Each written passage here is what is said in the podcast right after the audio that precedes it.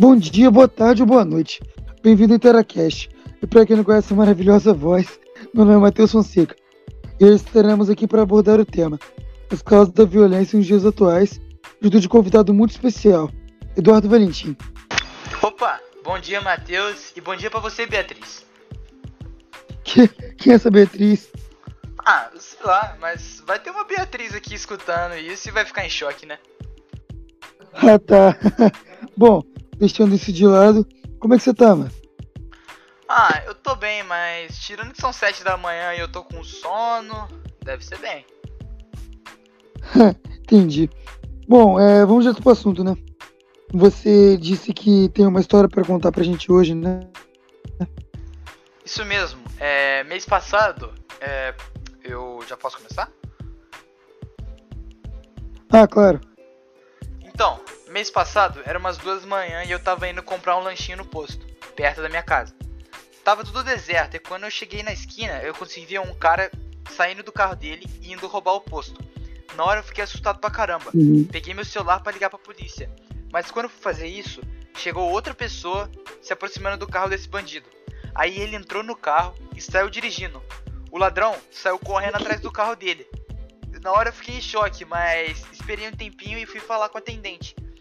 Quando eu cheguei lá, ele tava rindo de nervoso, porque o ladrão tinha esquecido o dinheiro no balcão. Aí eu liguei pra ele, eu falei pra ele ligar pra polícia, né? Peguei meu, peguei meu lanchinho e meti o pé dali, rindo e com medo.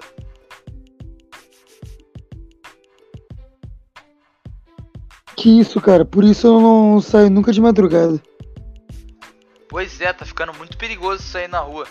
É, você pode ser assaltado, sequestrado, morto do nada. Sei lá, as pessoas estão ficando mais violentas hoje em dia.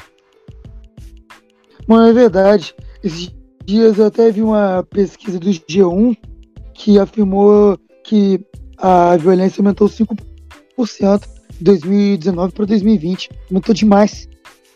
Caraca, não sabia disso não. Mas quais são as causas para violência?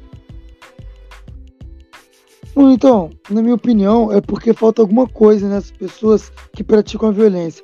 Essa coisa pode ser dinheiro, família, companhia ou até mesmo a pressão da sociedade atual.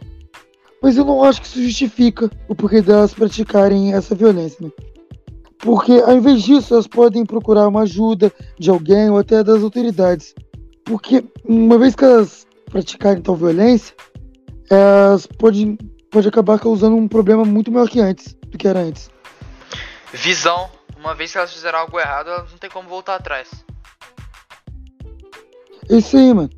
Bom, esse foi o nosso Interacast. Se você gostou, compartilha aí, porque isso nos ajuda muito. E é isso até a próxima, galera. Valeu! Valeu, valeu, rapaziada. Tamo junto.